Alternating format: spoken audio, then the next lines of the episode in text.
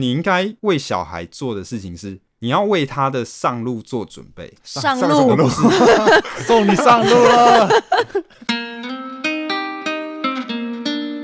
欢迎收听，你不懂算法，你玩个毛毛。这是一个陪你冲击大脑的节目。每个礼拜我们会分享一个新的知识或解说一本新的书籍。我是伦伦。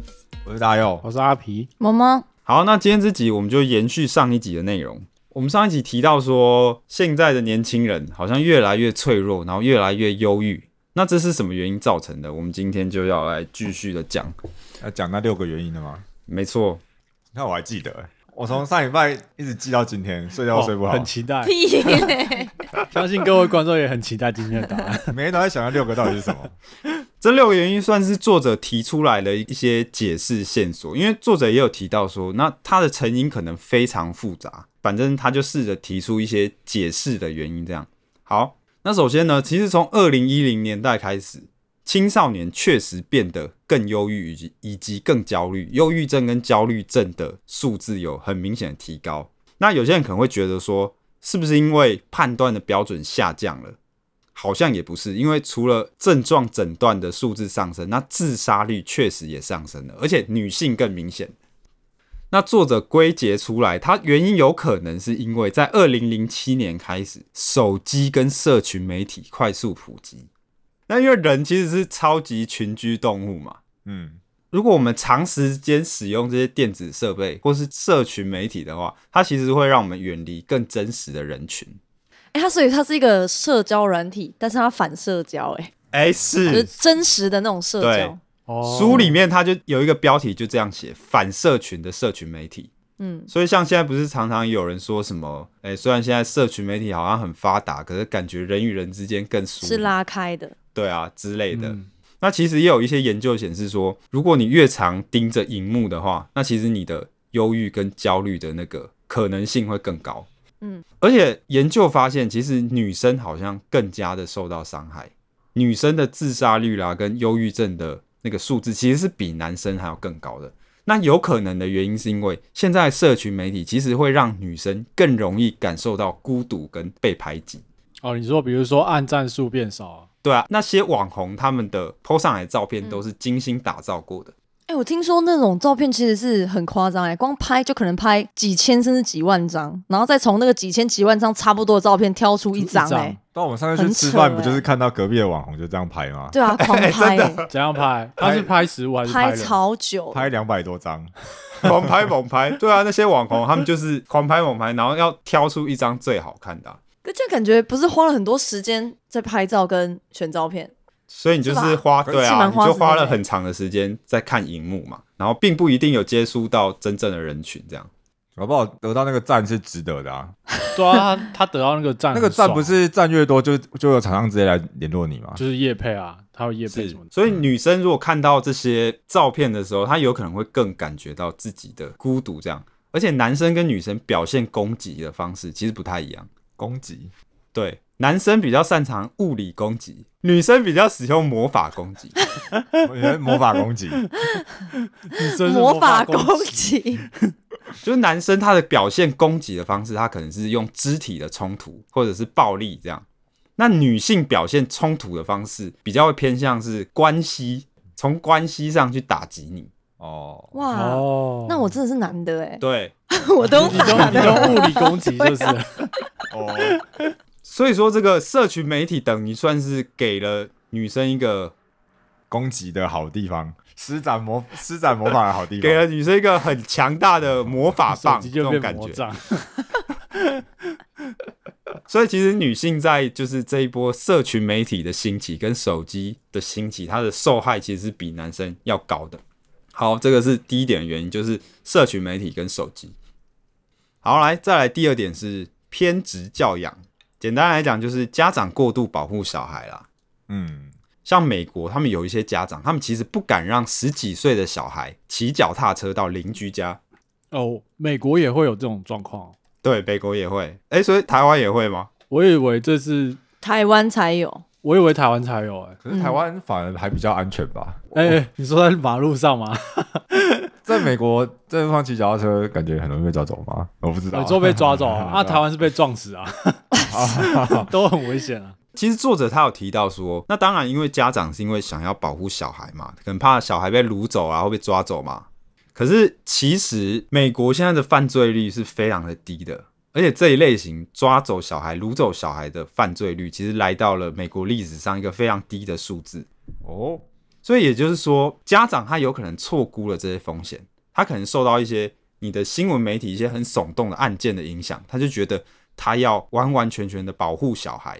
可是我觉得对于那些中奖，不要说中奖 啊，就是要怎么讲啊？你说被抓走的小孩，对，就是当遇你你当你遭是遇遇不到幸的那个人的时候，你就是那一个啊，你不会管那个几率哈，你就是中了，只有零跟一，哎、是啊，可是他所还是有以一个尺感觉度的很问能题体吧。谅爸妈的那个没有什么叫错估风险啊，他就是担心他小孩出事情、啊。对，应该说你可以理解说你想要保护小孩，可是有时候的程度可能太过了。好，比方有一个案例是这样，呃，在二零一五年就有一个家长嘛，然后他们回家的时间就比较晚，晚了九十分钟。他们的十一岁的小孩，因为到家之后爸妈不在家嘛，他就进不了门，所以他就只好在院子打篮球。然后邻居看到之后就报警，报警之后呢，家长就被警察抓走。啊，然后小朋友还是回不了家，啊 因为把他们抓走， 他在外面打了一又打打了了一一个 晚天，上。继续打了一天，因为爸妈 被抓走了。好，继续。 白痴！你们两个自己被自己逗乐哎、 哎哎，所以嘞，所以真的真的真的真的打了一天哦。这对父母他就被处以疏忽照顾儿童的重罪，然后他被上铐，然后被脱衣搜身，然后拘留了一晚，然后他的小孩还被送到寄养家庭一个月。太夸张了哦！ 哎，可是我 我对你然后哎，等等等等，伦伦那个笑什么意思啊？还是幸灾乐祸？然后父母就要被送去那个强制治疗。 这有点夸我觉张得哎，可是我神经病哦我我记得好像不能把几岁的小孩单独留在家里。可是这个案例是有一点夸张，因为实际上他的家长只是晚了九十分钟嘛，然后他孩子十一岁也不算是到太小，大概是国小呃小五小六嘛，差不多。然后这个案例的其实就等于说是变相在鼓励说你家长要很过度的保护小孩。哎、其实如果照这样来看的话，那那全台湾的爸妈应该很有很多都会被抓走 吧？尤其是我们这一辈应的、该啊。超多的吧？开玩笑，我以前都把自己国小小一就自己走路上下学，然后下课你就会出去走玩、到啊。九十分钟吗？是不会啦，走到九十分钟太夸张了吧？走大概二十分钟吧，就上下学，然后一下课就出去玩 啊。哎、是哦，可是现在在美国不一定可以哦。像他们有些州，他们的警长甚至建议说，你要让孩子满十六岁， 哦，十六岁哦，对你才可以在 才可以在没有大人看管的情况下外出。等等于是国中你都要跟着你爸妈一起出门出门哎。对，你要受到你家长的看管。哎、我国中还自己从火车站走回家过、哎，而且还不止一次，大概走一个多小时吧。那个就真的有超过九十哦，分好钟、久、哦。台湾走可能比较安全啊。嗯不要把我妈抓走。对，那等于说这就是助长了一种叫安全至上的文化。嗯，等于说你过度的保护小孩，让你的小孩更脆弱嘛，他们可能更慢长大，他们更不敢接受挑战，然后更需要大人的看管。好，这是一点偏执教养。好，那再来下一点就是自由游戏的时间减少。什么是自由游戏？打电动啊， 打电动人际交流的游戏啊？，该不会上次讲那个什么躲猫猫吧？对好比方说你爬树啊，然后跟朋友追赶跑跳啊，对不对？然后捉迷藏嘛，玩扮家家酒，打篮球啊。哎、我幼稚园也爬过树哦，我我真的是猴子。这就算是一种自由游戏。然后要注意的是，它的自由游戏要是没有目的性的，才算是自由游戏。啊，什么鬼意思啊可鬼抓人有目的哎，比方说，你家长要教小孩上钢琴课，这个不算自由游戏。哦，哦，嗯这不是游戏吧？那算才艺。对，刻意让小孩学才艺，这个就不算。或者是说，哎，我们要去足球队的校队，这个不算。啊，反反正就是让爸妈觉得这是、哦这时间是浪费的，就是他自由的游戏。 哎、这个定义可以哎、还蛮贴切的。哦你不要去做这个，你你赶快去读书哇。那所就是以自由，游戏所以比如说像有一些专门设计给小朋友玩，然后是为了让他可以学一些什么逻辑思考那种游戏也不行，那个就不算自由游戏不。知道哎、我觉得应该说，如果你包装的很自由，那可能就可以吧。嗯包装的很自由，我觉得是要让小孩自己去探索的、那个。他没有目的，对，没他有大人目加的给他的目的，嗯没有没有目的，然后是自己去探索。可是你像去上那个才艺，呃就是那个什么，逻辑思逻考辑那思种考游课玩的游戏，好像其实就有目的了。他还是有一个目的性，他他还是引导小孩去做那件事情。嗯，是是是，因为现在的大人他可能有一些错误的想法，就是自由游戏其实没有用，嗯，你还不如花那些时间可能去学一些才艺啊，或者是多上一些数学课啊。可是其实现在有越来越多的证据提到说，其实自由游戏对小孩的发展其实是有非常重要的地位，它可以帮助小孩的神经发展，而且在他跟别人游戏的过程中，他可以学到很多东西，学到一些社交的技巧，然后学到一些你要怎么跟其他人去协调啦、冲突啦，然后你要怎么结盟，你要怎么背叛，好复杂、啊， 我以前都没有想过这种事情。我 也没想那么多啊，玩鬼抓人的时候好像还有，要背叛 哦。好像有，好 像有有一点要思考。对他其实对于健全小孩的心理是有很大的帮助。可是有一些家长会以为这个东西没有用。作者有提到说，现在幼稚园已经开始在使用一些标准化的测验，幼稚园也要考试，哇，好哎夸张哦！我那天听到一个非常夸张的事情、哎，什么就是幼稚园已经在开始学 b b m f a b c d 那些那些东西了。我记得我们这一代小时候的幼稚园完全没有学，我那个年代就有学啊。其实我好忘像有记学我在哦学什么，我忘记我幼稚园在学什么。至少有学 b u r p l e 然后好像有学基本的加减，哦是哦，还有学加减，太夸张了吧？加减很夸张，就苹果加橘子等于多少这样。哦， 我记得苹果加橘子，那不是哎果汁吗？ 什么东西？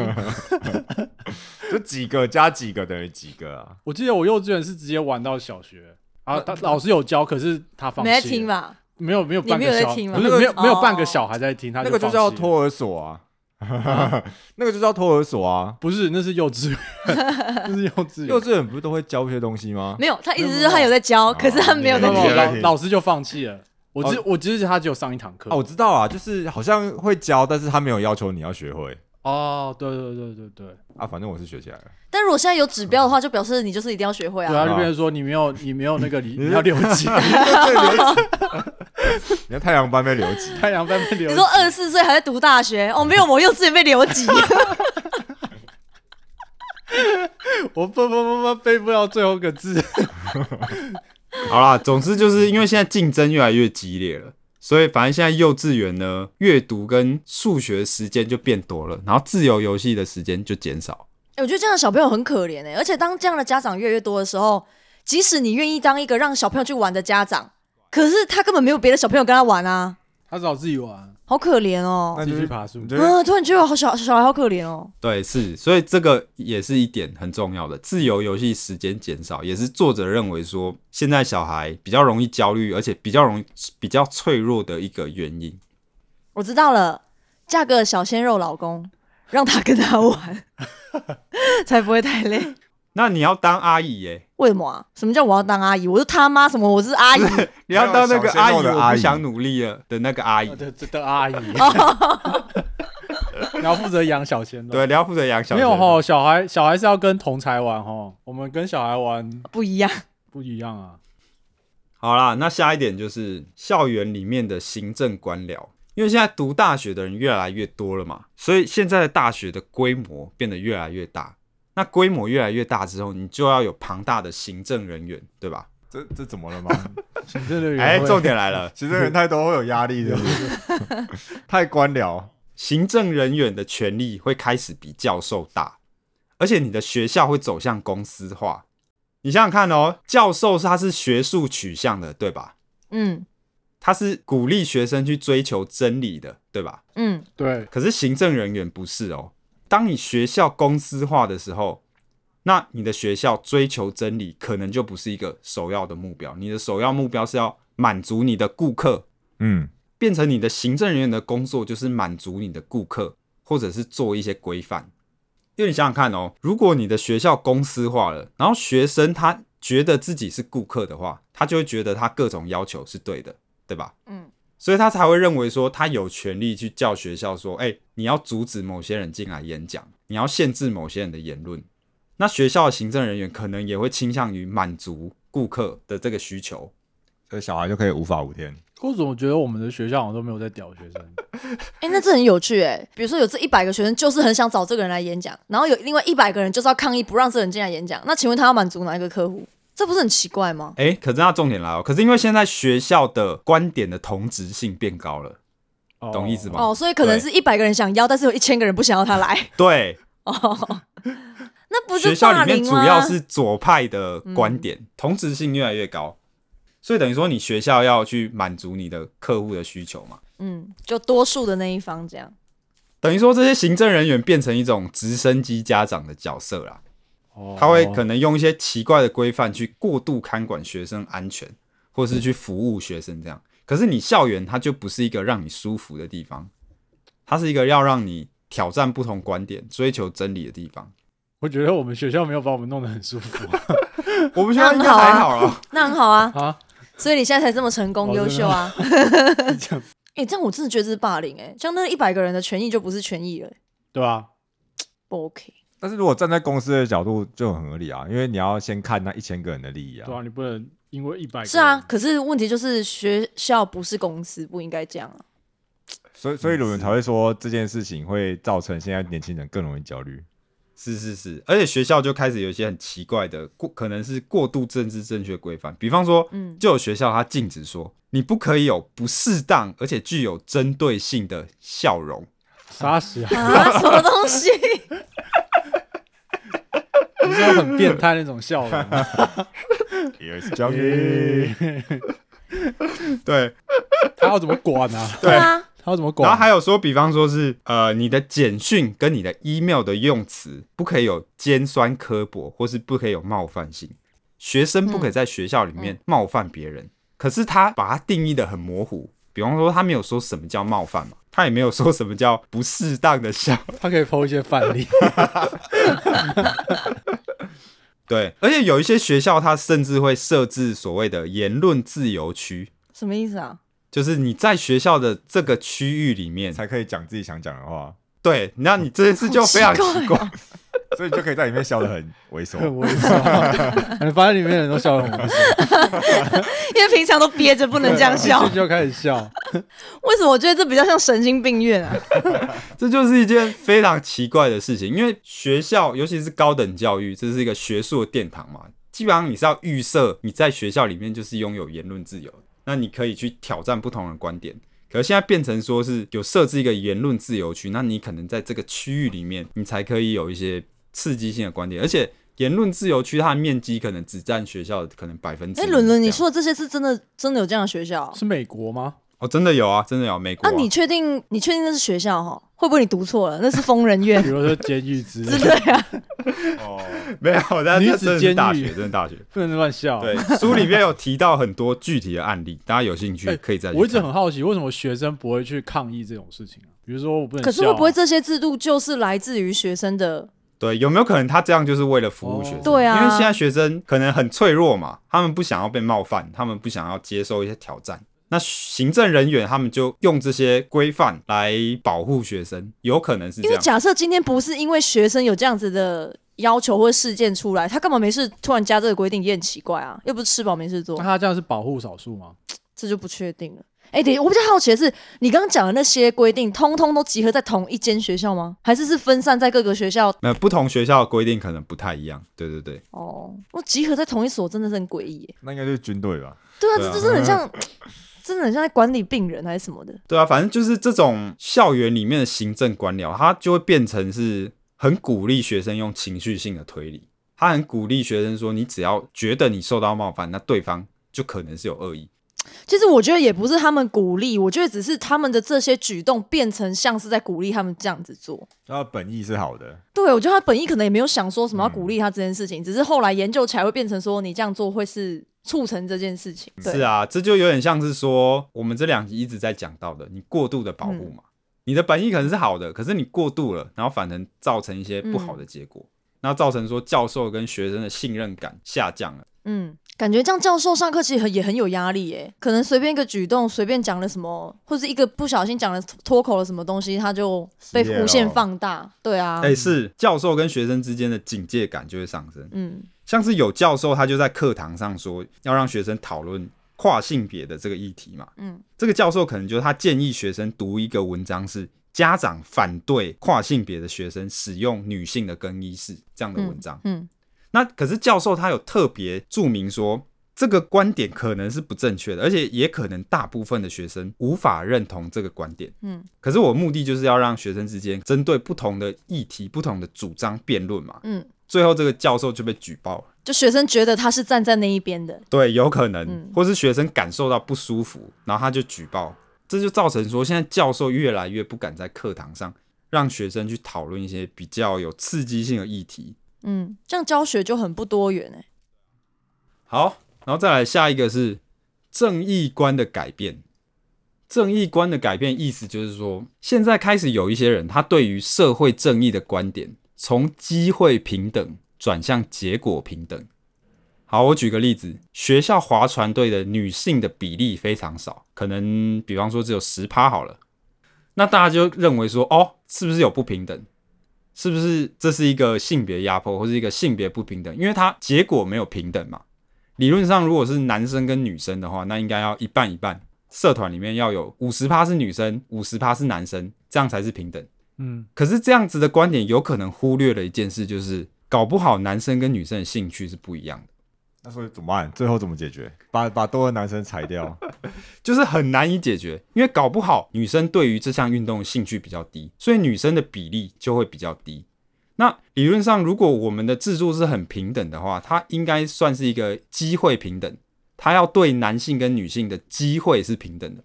如果今天是一个女生，她想要加入这个社团，她的门槛可能会跟一个男生一样简单。嗯，她这个女生如果她想要出去比赛的话，她的机会是跟男生是一样的，这个叫机会平等。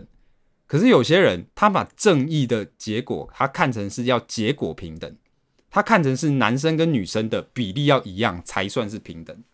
所以说这个就会发生一个问题，就是搞不好结果平等实际上造成了不平等。以书里面提到的维吉尼亚大学的男划船队，他举这个例子，他发现说，因为学校他为了要达成说男女的比例一样，然后他就变成要为男生设置更高的门槛，比方说男生他要花更多的会费，他才可以加入这个划船队。然后在加入划船队之后，他可能还要去打一些工，赚一些钱，他才可以支付社团的会费。这样，可是女生的话，她就变成是学校完全帮她出资金，这样好奇怪哦。对，它就变成是说，我们的关注点变成是结果的平等，你要觉得两个人一样才是平等，而且这样的话，那女生招不到人怎么办？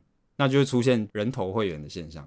假的人哦，对而且这对男生也不公平啊！为什么凭什么我要付那么钱那么多钱进去？对，是啊女生，不用付。因为他为了要让表面看起来很平等，他变成说啊，我招不到女生，那怎么办？好，我限制男生的加入，哦嗯然后我有一些人头的女性会员，或者有一些男生的会员加入，可是我把它注记成是女生。奇怪哦， 有事哦，那他上他上场比赛的时候怎么那办？还要钱吗？他可能就劈长发。所以这个就变成是一个很麻烦的问题，就是只要有人看到比例不一样，他就直接把这个当成是一个不平等的证据。可是其实不一定，因为它背后可能有其他原因。所以简单来讲，就是这种正义观，我们从机会平等转向结果平等的话，就促使学生发现更多的不平等。你懂我意思吗？学生他会更觉得嗯他看到更多不平等的东西。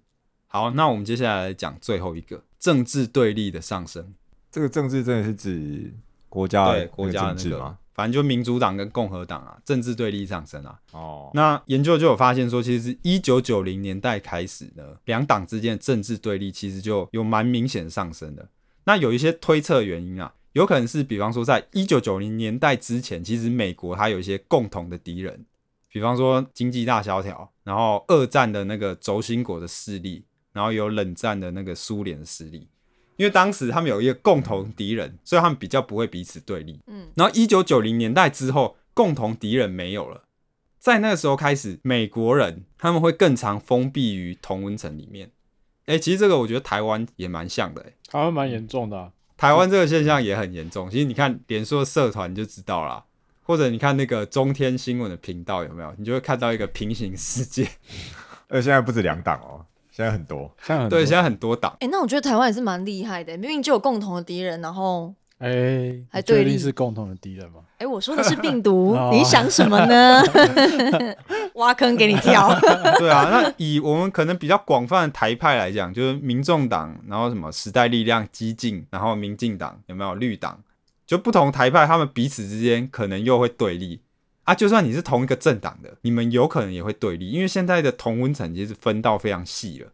然后现在又因为社群媒体的关系，基本上就算你的观点再怎么奇怪，你应该都可以找大到概找到一群人，对，所以这个现象就变成是让大家很容易激起政治对立跟二元对立这样。好，这是政治对立。好，所以刚才就是讲到这六个解释的原因，让现在的年轻人越来越脆弱，越来越焦虑。第一个嘛，就是手机和社群媒体的普及嘛，然后再来是家长的偏执教养，就是家长过度保护小孩了，然后再来就是你的自由游戏的时间减少，然后再来是你高等教育里面的官僚主义嘛，行政官僚，然后还有你对正义观的改变，还有现在政治的对立上升，就是这些现象越来越让美国年轻人有一些心理的危机。那反正最后呢，作者他就提到一些他觉得是解决的方法，那就给大家参考一下。那我只提到一些，就是我觉得比较重要的。好，那比方说，如果你是家长嘛，那其实你应该要让你的小孩尝试更多的冒险，比方说鼓励他自己出去买东西啦，然后鼓励他自己去外面买早餐啊，然后鼓励他去跟陌生人问路，对吧？然后鼓励你的小孩可以自己上下学，或者是协助你的小孩去跟邻居的小孩游玩嘛。 啊，这小时候对我来说都是基本的，为什么要鼓 励？对我看到这些建议，我也觉得 哈，哇很傻，眼哦。我觉得在我们这一年代应该算是基对啊本款。可是我已经没有，应该说，我我觉得我们这代好像就有分一半了，因为我觉我觉得很多人其实小时候是没有跟邻居玩的，啊像你是我我是没有你，是在大都市里面长大的？对啊，阿比应该也没有吧？有，啊，你我有啊，你有跟邻居玩？我有跟邻居玩啊，我没有跟邻居玩的而且这一我还段我还呢，玩到被封锁，你知道 吗？啊，为什么？因为我在家勾手是这样。没有，因为我太吵了。 他妈妈后来就禁止我跟他来往，然后我就去烦另外一家小孩。你会太吵我小时候哦？那你是受了什么创伤？没有怎么变这样？心灵创伤，哦是哦，所以所以只有你又没有玩所以你小时候很搞威，啊？什么叫搞啊？你小时候很搞威他，现在很搞混啊，他现在没有很搞威啊，有有有有有，他只是喝了酒爱找凉而已。 对啦，所以简单来讲就是鼓励你的小孩去冒险啦。那其实我看到这些建议，我也是想说， 哎、这哎，等一下，我真的觉得这套在我们小时候很好笑哎，去跟隔壁邻居玩叫冒险，走路上下学叫冒险，那我每天都在冒 险。啊去跟邻居玩一下好不好？啊，我说妈妈不要，好恐怖。我不要冒险，出门会 有出门会有背景音乐，对啊，所以其实看到这些建议，你就可以嗅出一些端倪。或许搞不好现在家长真的可能有点过度的保护学生了。那当然，他讲的是美国情况，那台湾的话，我是不太确定有没有到这么夸张啊。 可是美国有些街道还是很恐怖的，就是社区啊，嗯，贫民区和有钱人区好像差蛮多差很的。多的。对啊，啊，是对。那其实作者他有特别提到说，当然家长他会有这些恐惧，就是说你的小孩走在路上被人家掳走。那可是其实你可以去，比方说看一下你们的犯罪率嘛。他提到说，其实现在犯罪率是超乎想象的低。有时候我们的这种负面观感，可能是被媒体拉大了，被一些偶然的单一事件拉大了。嗯，比方说台湾也发生过那个小灯泡啊，还有那个啊，台南那个汤姆熊，汤姆熊、啊对对，对，那这个都是一个非常极端或非常稀少的事件，它的发生率是非常低的。可是当你在新闻看到这个案件的时候，你会过度高估了危险。那当然，你总不可能因为这样子，你就可能哎、诶完全不让你的小孩出门。欸可是我觉得有的家长是这样没错啊，他的上下学是从来都是爸妈接送、欸，哎、哦，没有，就就连那种什么坐校车什么都没有。是啊，对啊。所以其实作者提到说，你应该为小孩做的事情是，你要为他的上路做准备。上上什么路路？送你上路了，孩子，这个词你先走，爸怪爸，怪的，你先走，爸爸再追去追你。对， 哎不要，对，先小不孩要上路的时候，你要你是要在他上路之前为他做好准备，而不是说你直接把路铺给小孩。爸爸灵车已经准备 好了，你可能要跟他说，哎、你可能 如果看到什么样的人，你可能你可能可以说，哎、什么样的特性的人，他可能是很可疑的，或者是说陌生人如果要请你到某个地方的时候，你可能要注意。可是你不是说你完全不让他出去，我知道了啦，你就假装是让他自己去，事实上你都偷偷跟在后面，哎、我觉得这样也可以。然后被报警的就是你，到到时候到时候你又被抓，就是被抓去关一个月，是不是怎么有一个人在跟踪小孩？然后还小孩子要打球打一整晚，好，然后再来，他有提到说，就是你要鼓励孩子多多参与一些有产值的争执。有产值的这种东西增值，对，简单来说，他就是说鼓励孩子去辩论，然后你辩论的时候，增值，哦对对，有产值的争执，反正就是鼓励孩子去不是嗯 game 辩论啦。然后你对辩论的时候，如果你是发言的那一方，你可以假设你自己是对的，可是当你是接收别人资讯的时候，你要假设自己是错的，然后你要用比较尊重的方式去看待别人发言，这样可以让你的小孩他比较可以接受不一样的论点，而且他可以比较经得起挑战，就是别人对他的挑战。然后还有再来就是教小孩正念，就是冥想啊，啊，我自己都不会。啊，我觉得没办法，自己都不 会。我哎、一起报课程，一起学啊，还可以增进关系耶，亲子互动的一种。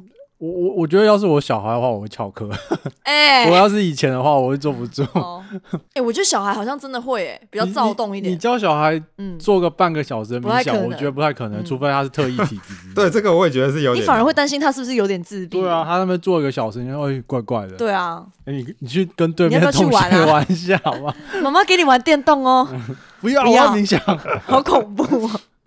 然后作者还有提到说，除了一些家长的做法，他其实他也有建议学校可以有一些做法，比方说是初年级的学生的话，他的作业量可能就可以不要那么多，给他多一点的休息时间，然后限制小孩使用电子设备的时间。你可能可以用，可是你不要用到太这长。感觉要以身作则哎、当了爸妈之后，就不能在小朋友面前用用手机，就要关在房间用。哎、我觉得是、哎、哎、有的人是啊，我觉得是他为了不让小孩看电视，然后家里就把那个电视拔掉了。然后原本他们夫妻是会看电视，哇，这样很痛苦、这样有哎点 痛苦，这样可能会有点戒断症出现。所以这算是有一种过度吗？过度什么？这个行为是不是有点过度？还好啦，会吗？啊不，你们刚刚又说很严重，你 写 c a 那吧？我不要这样做就啊好。没有，我只是觉得牺牲很大而已。对啊，还好，我本来就没有什么看电视的习惯。哎，可是你没有看电视，你很难，可能跟其他小孩是啊就没有话题可以聊。是，啊，所以我觉得好像还是应该多少让他们看一点卡通、哎，你现在长大可以拿来聊，多好玩对啊！啊，然后作者其实他也有建议说，就是大学要采取比较自由的学风，比方说你你不可以因为学生觉得演讲者的观点可能有冒犯到他或让他不舒服，那你就去打压演讲者的言论自由，或是阻止他发言这样。他有说学校他可以采取公开辩论的手段，如果学生他不同意这个观点，或是他觉得受到冒犯，不应该是用打压的手段，而是你要公开的质疑，那公开的反对嘛，那公开的辩论这样。那反正这个就是作者的建议啦。 我觉得还是跟刚刚的问题一样、哎，就是大学里面要有自 由，这不是基本吗？很基本的事情啊对啊，所以看到这个，你就会想，哎、现在美国大学到底多夸现在张？啊被人家特特别规范，对啊，这样听起来好像台湾的大学好像还比较自由吗？没有啦，我猜他应该也不是所有美国大学啦，就有一些例啊特殊对的应该现是象，某或几是个有一些案例样，有一些这个问题。好，那反正这个就是我们花了两集的时间，大致上把这本书讲完。那这本书叫做《为什么我们制造出玻璃新时代》。那其实这这本书真的是非常推荐给大家，我觉得是二零二零年必看 Top Ten。那它的结构其实非常的清楚，主要就是三个部分。第一，他会跟你讲说现在的学生他受到什么样的思考的谬误的影响。然后第二个部分他会说是什么原因让现在这些学生有这些谬误。然后最后一个部分他会说有什么样的解决方法。它的架构是非常明显，而且里面提到非常多美国的案例跟一些细节的议题的探讨。那当然，它的内容也算是蛮有争议性的啦，对对对，可是是很值得一读的。尤其是现在台湾的状况，我觉得可能没有像他书讲的这么严重，可是你越来越可以嗅就到多少有点那样子的。对，对对，多少可以感觉到这种感觉了。好，那这本书的连接我会放在 podcast 的说明区，那大家有兴趣的话就再去看这样。好，那这个就是我们今天的内容。那如果喜欢我们内容的话，记得订阅我们的 Apple 或是 Spotify podcast，然后给我们五星好评。